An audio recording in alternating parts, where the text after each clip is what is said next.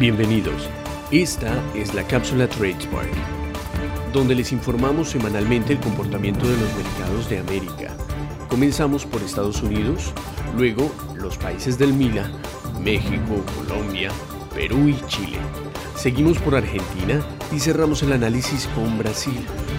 Al final, no se pierdan la lupa, donde analizamos segmentos de diferentes industrias de interés del continente. Ahora sí, los dejamos con Fabricio. Buenos días para todos. Vamos a arrancar con el análisis de la primera semana de abril en los distintos mercados de América. Comenzando por los Estados Unidos, que siguen rompiendo máximos históricos semana a semana, y en esta última, el Nasdaq no fue la excepción y continuó liderando, al igual que en la semana pasada, las subas de los índices norteamericanos.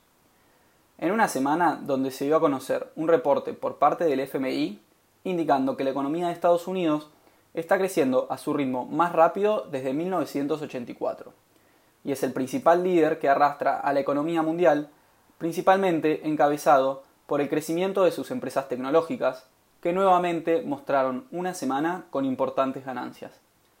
El Nasdaq 100 cerró la semana en 13.845 puntos, consolidando así una suba semanal de un 3,87%, siendo el índice de mejor desempeño de todos los que vamos a estar analizando en este episodio.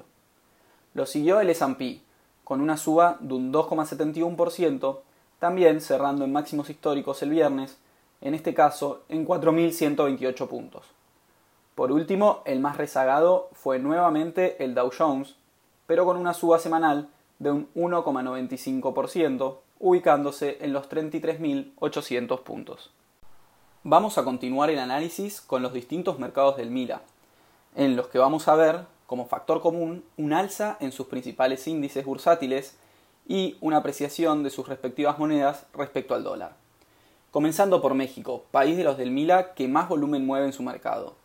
Y en la semana emitió un nuevo bono a 20 años para refinanciar deuda por 2.500 millones de dólares, a una tasa del 4,28%. El IPC mexicano tuvo un desempeño del 0,81% semanal, cerrando el viernes en 47.627 puntos. Este incremento muestra al índice con una caída de menos de un 8% de sus máximos históricos de julio del 2017. El peso mexicano, por su lado, continuó con su dinámica de la semana pasada y se vio fortalecido frente al dólar mostrando una caída del 0,79%, cerrando el viernes en 20,16 pesos por dólar. Pasamos ahora para Colombia. En una semana donde el Banco Central de Colombia decidió mantener la tasa de referencia en un 1,75%, manteniendo así su política monetaria expansiva, a la vez que también elevó su pronóstico de crecimiento de la economía para este año. También se dio a conocer este jueves un decreto por parte del Ejecutivo denominado Plan de Austeridad del Gasto, en el que el Gobierno busca aliviar sus finanzas luego de la caída en la recaudación y el mayor gasto de los últimos meses. Estas reducciones se darán principalmente en la disminución de viajes, viáticos, reducción de encuentros presenciales y publicidad, entre otros. El Colcap, principal índice de la bolsa colombiana, cerró en terreno positivo en la semana en los 1.322,11 puntos mostrando así una suba semanal de un 0,4%. El peso colombiano tuvo un rendimiento relativamente flat con una pequeña caída de un 0,06% respecto a la divisa norteamericana, ubicándose en los 3.659,50 pesos por dólar.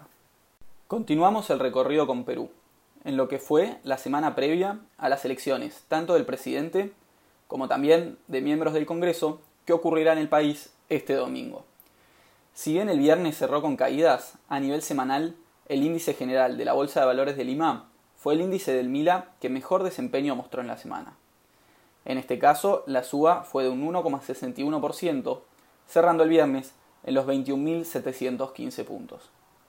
El sol peruano no solo que fue la moneda de mejor desempeño de la región, sino que también cerró una racha de más de dos meses con ininterrumpidas subas.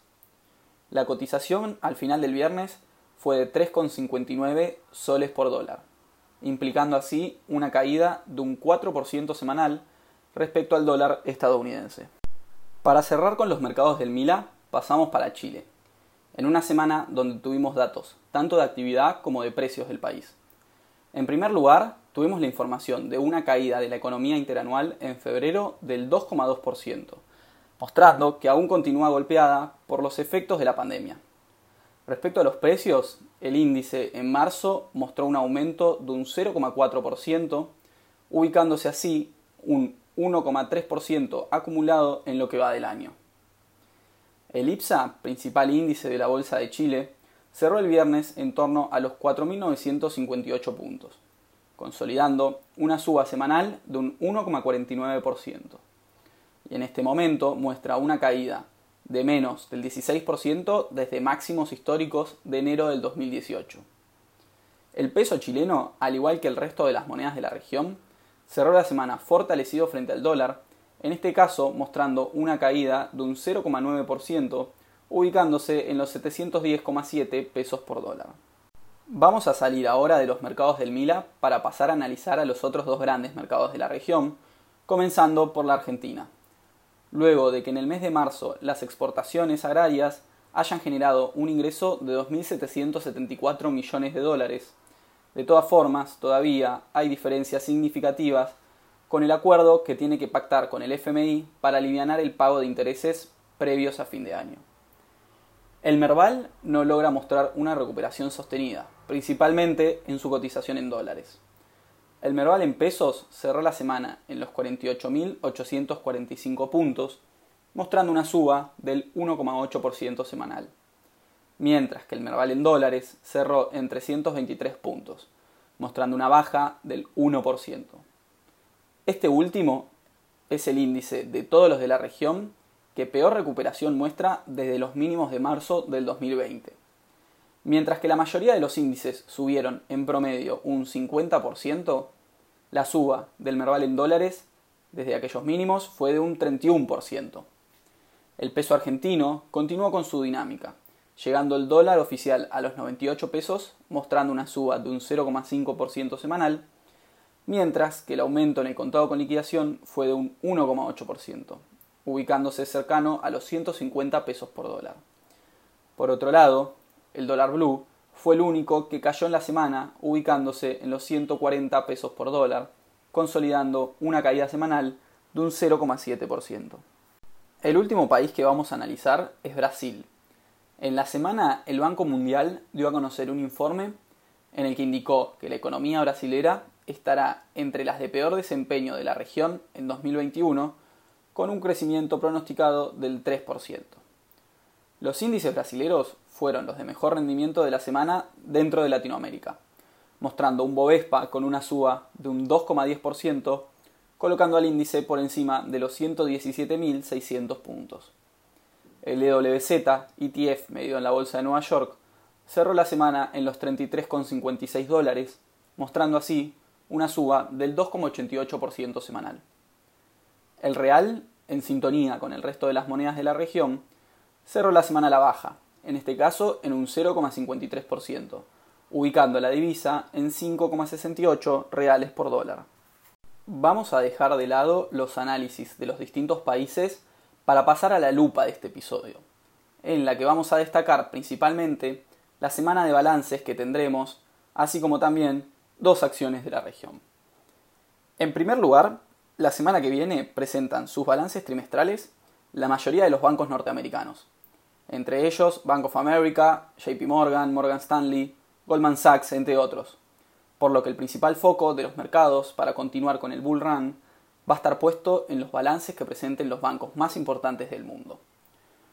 Por otro lado, hay dos empresas más que van a presentar sus balances y en caso de ser buenos pueden mostrar importantes rendimientos. La primera es Afira, con el ticker AFA, empresa productora de cannabis, un sector que tuvo en el mes de enero subas muy importantes, pero que en las últimas semanas ha quedado un tanto relegado. En segundo lugar, tenemos a General Electric, que viene mostrando buenos rendimientos las últimas semanas, principalmente mostrando una suba de más de un 100% desde octubre del año pasado. Vamos a pasar ahora a ver dos empresas latinoamericanas que mostraron importantes ganancias en la semana. La primera es Compañía Siderúrgica de Brasil, con el ticker SID, que luego de unos meses lateralizando parecería estar comenzando una suba que puede llegar a ser importante. De todas formas, si consideramos desde los mínimos de marzo del año pasado, la suba de la acción fue de un 620% y ahora está en niveles que no tenía desde mayo del 2012. La segunda acción es la Argentina Bioceres, con el ticker BIOX, que ya fue recomendada anteriormente en este podcast y en la semana tuvo una suba de un 38% en su cotización, mostrando su liderazgo en el sector de agricultura del país. Eso fue todo por esta semana, muchas gracias.